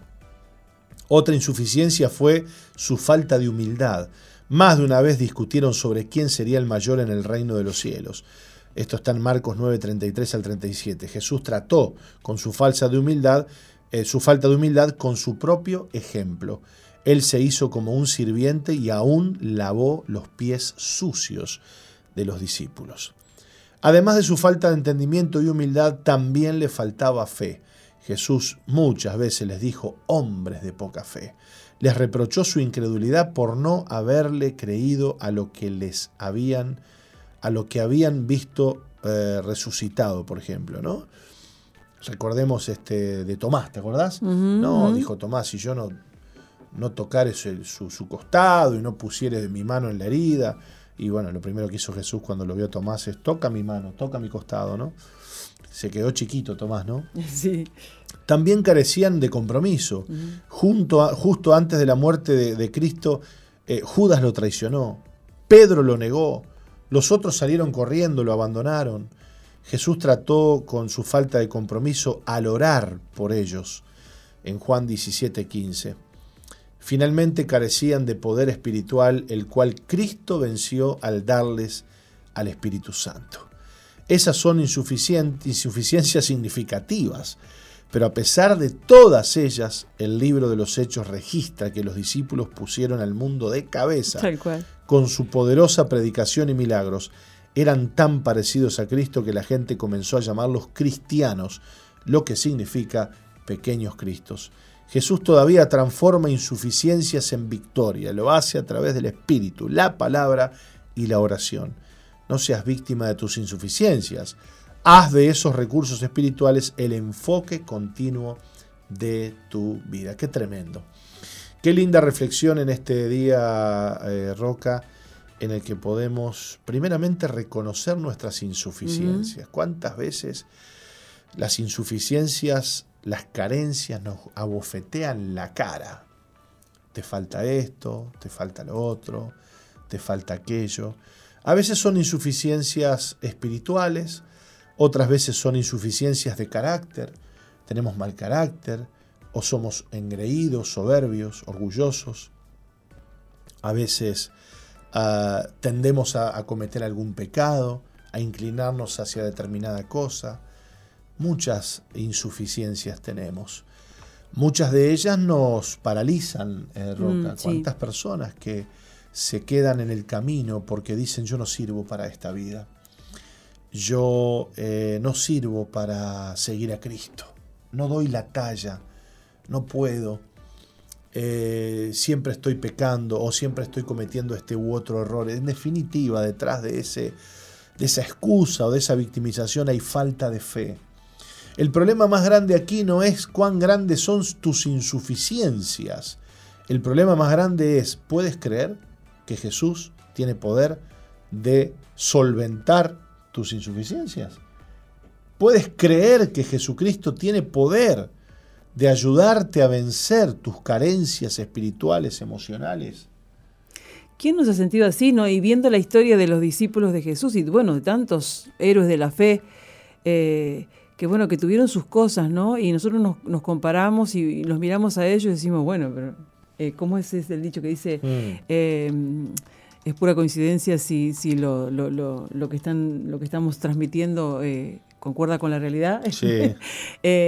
pero nosotros nos miramos a nosotros mismos y muchas veces este, vemos que, que ellos tuvieron sus cosas, sus insuficiencias, sus sus eh, falencias, pero sin embargo, una vez que, Jesús este, les envió el, Espíritu Santo, el Consolador, eh, ese Espíritu de poder que transformó sus vidas, eh, es cuestión de ponernos las manos del Señor. Y yo, soy, yo sé, yo he vivido eso, ¿no? De, decir, ¿de qué sirvo yo? ¿Será que Dios me va a usar? ¿Será que Dios me mira? ¿Será que, será que Dios va a hacer algo conmigo? Mm. Este, y, pero sin embargo, eh, le rendía a Dios mi vida, le decía, Señor, si querés hacer algo conmigo, hacelo, yo estoy en tus manos, eh, no, me, no, me, quiero alejar, no me dejes alejarme, porque mi vida sin Dios no, no, no significa nada y, no, y, yo sin Dios no, no, no, no sirvo. Entonces, este, eh, me he dado cuenta de que Dios, aún en pequeñas cosas, con toda la falencia que yo puedo tener, Dios puede usarme, ¿no? Dios puede transformar mi vida y puede transformar mi entorno. Así que bueno, es cuestión de, de, de rendirle a Dios todas tus debilidades, todas tus falencias, todo lo que vos eh, tenés que te juega en contra y dejar que Él perfeccione su poder en cada una de tus debilidades. Exacto, qué lindo lo que estás diciendo, Roca. Eh, porque no es que Dios pasa por alto las insuficiencias, no, Dios las transforma. Claro. ¿No? Porque podríamos decir, bueno, Dios es bueno, es misericordia, no, no toma cuenta. No, no, no, no. Él, toma, él sabe muy bien cuáles son tus debilidades, pero Él las va a transformar. Jesús le dijo a sus discípulos, y recibiréis poder cuando haya venido sobre vosotros el Espíritu Santo. Entonces, Él conoce lo débil que sos, Él sabe cuáles son tus defectos, tus debilidades, y aún así te ha escogido para mostrar en ti su gloria. Porque ¿cómo hace Dios para mostrar su gloria en alguien, Roca? su poderío, su grandeza. Bueno, Dios necesita una persona bien defectuosa, bien carente. Por eso es que Jesús no, no eligió a los, a los, a los letrados, a los grandes. Digamos que el, único apóstol que era, que era digamos, un, erudito, un maestro, era Pablo. Era Saulo de Tarso. Ese fue el único. Y lo eligió por último para que no sea grande. Los demás eran del vulgo. Claro, pero y Pablo lo eligió por último. Dijo, Pablo mismo como decía, como un abortivo. Como para que, mirá, no te hagas el crack, que vos sos el último de todo, ¿eh? Estás en la fila. Qué tremendo el Señor, ¿no? Y Pablo mismo lo reconoce, dice, bueno, a mí me eligió como el último, un abortivo. Yo soy el de los pecadores, el primero, el peor. Yo perseguía a la iglesia, yo perseguía a los cristianos. Pablo este, sufría mucho eso, ¿no? Y lo decía, ¿no? Él siempre se ubicaba quién era él, ¿no? Y decía, todo lo tengo por basura. Así que bueno, podríamos decir que Pablo era un hombre muy preparado, pero muy quebrantado también. También, Así que Dios escoge lo vil y menospreciado, del mundo. ¿Para qué? Para avergonzar a los sabios. Así que bueno, eh, ponele fe a tu incapacidad, ponele fe a tu debilidad, ponele fe a tu carencia. Porque si sos muy carente y muy incapaz, opa, quizás Dios te haya elegido por eso para mostrar en ti su gloria y su grandeza. ¿Y cómo no lo vamos a amar y cómo no lo vamos a seguir y a servir a ese Dios que no miró tus debilidades, que no tomó en cuenta tus debilidades, que las ve pero no las toma en cuenta, porque Él quiere manifestar su poder en nuestras vidas? Muy bien, Andrea Bentancur va a estar con nosotros contándonos su historia, su testimonio, cómo Dios la sanó la sanó. Una enfermedad terrible que, que padecía. Es un testimonio hermoso tenemos hoy, así que no se lo pierdan. Ya volvemos. No cambies, ya volvemos con Misión, Vida.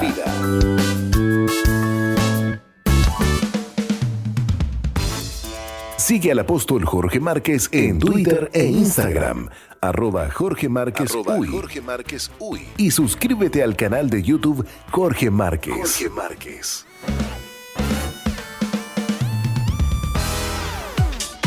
MVTV Televisión para las Naciones. Excelentes contenidos para todo público. MDTV. Ingresa a nuestro website www.misionvida.org y cliquea en TV en vivo. Televisión para las Naciones.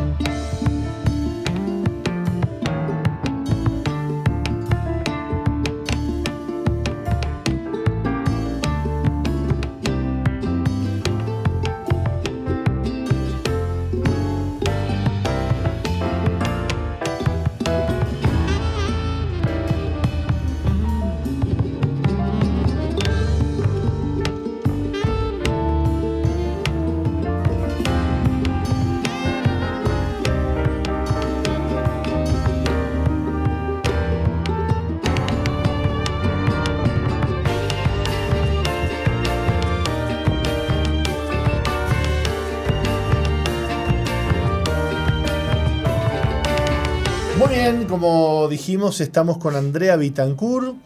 Ah, ella hoy nos va a contar bueno, su testimonio de sanidad, que es tremendo. Aparte, bueno, es este, influencer y TikToker. ¿eh? ¿Cómo le va, querida Andrea? La veo por TikTok 2x3, ¿eh? que aparece La vemos. por allí. ¿eh? Bueno, bendiciones para todos. Este, un gusto estar acá con ustedes. No, el gusto es nuestro, Andrea. Bueno, Roxana nos va a leer un poquito el resumen de tu, de tu testimonio. Andrea nació en una familia cristiana y desde pequeña fue instruida en el camino del Señor. Una de las pruebas más duras que le ha tocado atravesar en su vida fue en el 2020 antes de comenzar la pandemia. Los médicos le diagnosticaron cáncer de mama denominado triple negativo, que se caracteriza por su rápido avance y agresividad. En junio de ese mismo año la operaron y le hicieron radioterapia. Durante ese proceso tomó la decisión de aferrarse a Dios y buscar su presencia, declarando que se revertía todo diagnóstico en aquella y que ella era sana.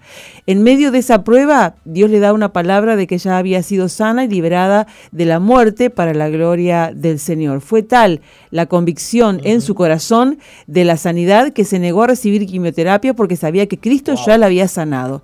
Ha visto la respuesta de su fe en esa promesa y desde hace tres años camina sana para la gloria del Padre. Su fe ha sido probada y recibió la victoria. Andrea pudo comprobar que Dios no avergüenza a sus hijos y es testimonio vivo de que Jesús es fiel a sus promesas.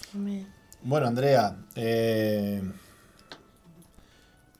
este acto de fe que tuviste hay que tener fe para hacer lo que hiciste. Sí, y tuve que, ir contra todo lo que, lo que me rodeaba, porque yo en realidad trabajo en varios lugares, pero en uno de los lugares es en la salud. Entonces estoy rodeada de cirujanos, de todo tipo de médicos, y más que en mi familia también hay personas de la salud. Entonces, este, para ellos era una locura. Exactamente. Contanos cómo fue, cómo, cómo, bueno, te diagnosticaron este cáncer terrible. Este, al empezar la pandemia, yo, así, pero de casualidad, como que observé que había como un bultito y este, resulta que era el tiempo que nadie nos atendía, o sea. Claro, estaba todo cerrado, sí. sí. digo, ay señor, ¿ahora qué voy a hacer? Este, entonces, siempre este, esperando que me, pudieran atender y, siempre por teléfono, por teléfono, hasta que en un momento le dije a, uno que me atendió en el teléfono, mire, yo necesito un examen. Yo necesito un diagnóstico porque me parece que algo está distinto en mi cuerpo. Bueno, fue así y esa persona es cristiana. O sea, el que me atendió era cristiano y me, me mandó todos los análisis urgentes. Bueno, y así fue, en cuestión de un mes más o menos ya me habían operado. Este, o sea, porque era triple negativo, como, como decía el testimonio, o sea, de los cánceres que se difunden más rápido por todo el cuerpo. Y entonces a mí me había agarrado, este, ¿cómo se dice? Los ganglios. Un ganglio ya estaba agarrado. O sea, después, viste que después va por la sangre, va por todos lados. Sí, claro. Eh, lo que pasó es que mucha gente en la pandemia no se pudo atender y después cuando terminó este, estaban tomados, ¿viste? O sea, porque la, eh, la medicina preventiva es importantísimo, es, la verdad que es importantísimo. ¿Y vos, y, cómo fue eso de que, bueno, entonces te, opera, te operaste? Claro, entonces este, enseguida me dijo, este, tenemos que operar, dijo la doctora, la cirujana, y bueno, yo dije, sí, todo bien. Este, y al después te hacen esperar como un mes más o menos para después de la operación porque dice que es como muy y este y vas al oncólogo y ahí cuando en el oncólogo me dijo este mira la único, el único tratamiento que tenemos para vos es la quimio y la radio. No tenés otro porque este es un cáncer muy, este, muy así, este, fuerte. Maligno. Sí, muy maligno. Exacto. Claro, porque a pesar de que vos estirpás lo que está afectado por el cáncer, el mm. cáncer viaja a través de la sangre. Exactamente. las células cancerígenas eh, recorren todo el cuerpo. Eso es lo que me explicaba la doctora, este, que me decía, porque uno se hace controles este, con tomografías en diversas partes, o sea, por lo menos para ver cómo están los órganos y están afectados. A mí me hicieron todo tipo, en los huesos, todo, todo tipo de, como 11 mil pesos gasté en, estudio. Este, y bueno, y este, y pero determinaron que yo no tenía nada en todo el cuerpo, solo en esa parte donde que me la sacaron. Y yo dije, mire, yo oré, oré este, antes de ir y le dije, bueno, Señor, ¿qué va a pasar conmigo? ¿Qué voy a hacer? Este, y bueno, este, Dios me dijo, te he librado de la muerte. Pero me lo dijo así, o sea, cuando me lo dijo así, me infundió una paz que yo dije, ta, no se hable más, o sea, sigo para adelante.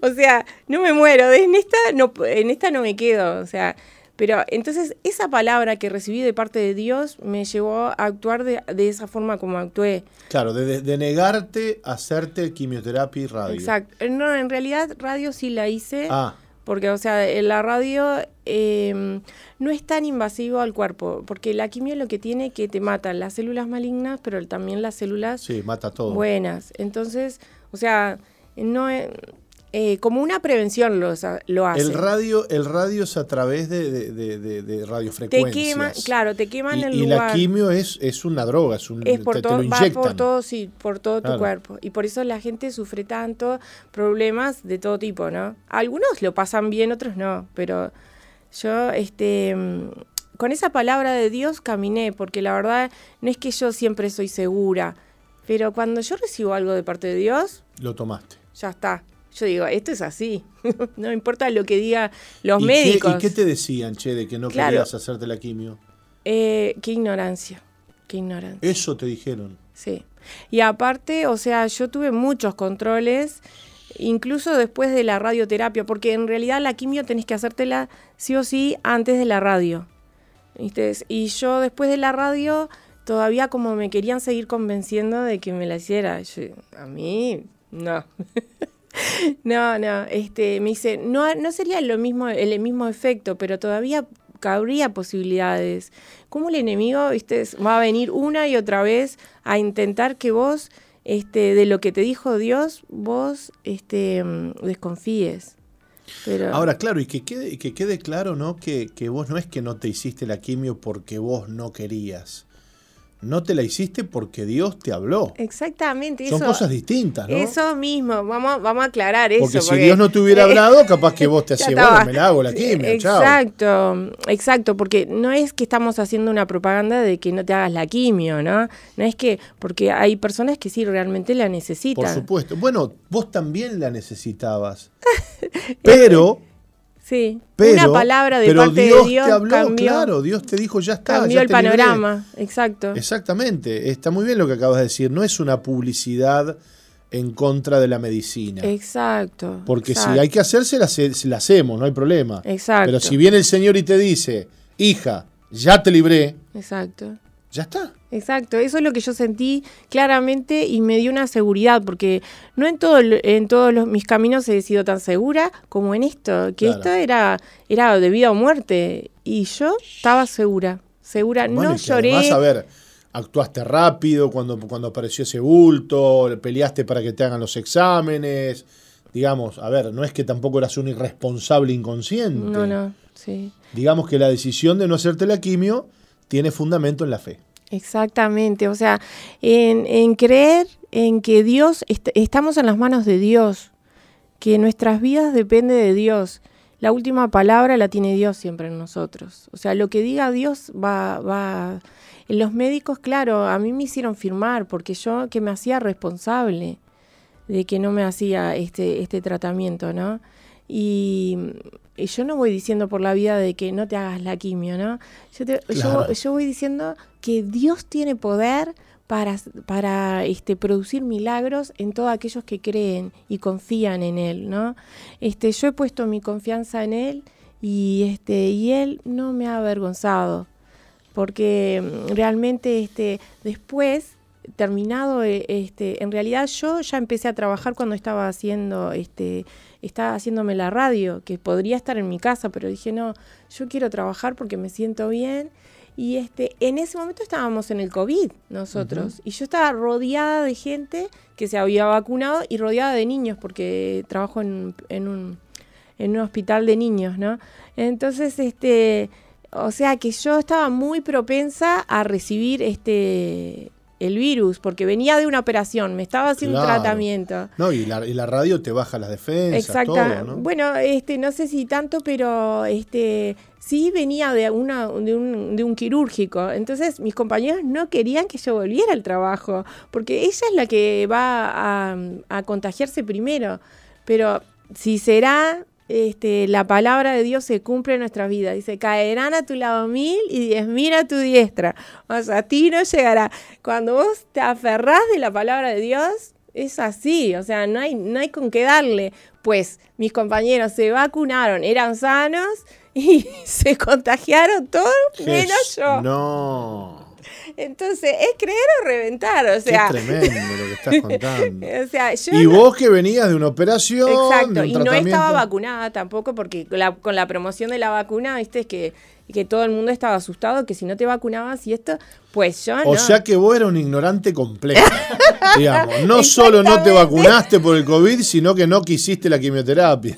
Exactamente, te imaginas. es- esta es la rara, la rara. eh, Esta está loca, este, me imagino, ¿no? la- lo que hace la, la fe, la gente pensarían, los médicos, imagínate, los cirujanos, o sea, toda la gente que me acompañaba, que son todos gente de ciencia, decían, hasta incluso mi familia, que es cristiana, también decía. Sí, sí.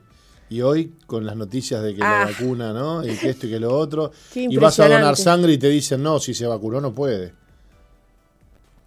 Es tremendo. Lo que es esperar y confiar en Dios. Dios no te avergüenza. O sea, este, podemos estar seguros que su palabra se cumple en nosotros, ¿no? Habitar este, al abrigo del Altísimo es más seguro a veces que una vacuna.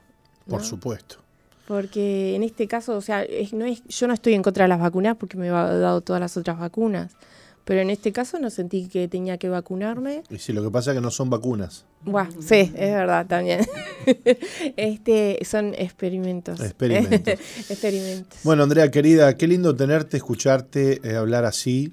Y, mm, y bueno, nos alienta tu testimonio a creer que en momentos de enfermedad busquemos a Dios. Le pidamos a Dios una palabra, porque esa palabra, eh, bueno, puede cambiar literalmente el, el- el- el futuro de nuestra vida, ¿no? Sí, ¿Qué necesita el Señor para hacer un milagro en tu vida? Solamente una palabra. exacto. Gracias por haber estado con nosotros.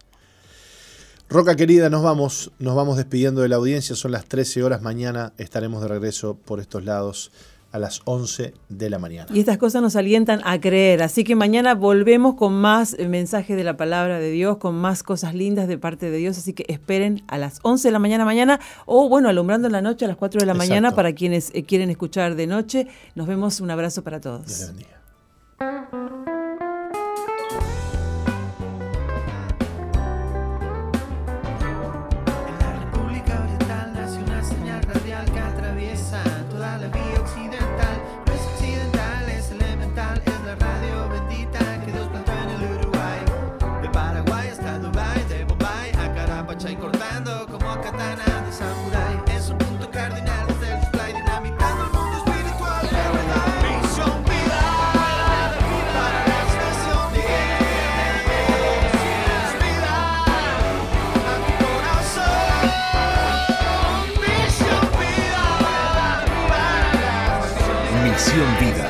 Iglesia que Dios plantó en Uruguay para que juntos alcancemos lo imposible, presentó su programa exclusivo que conduce el apóstol Jorge Márquez.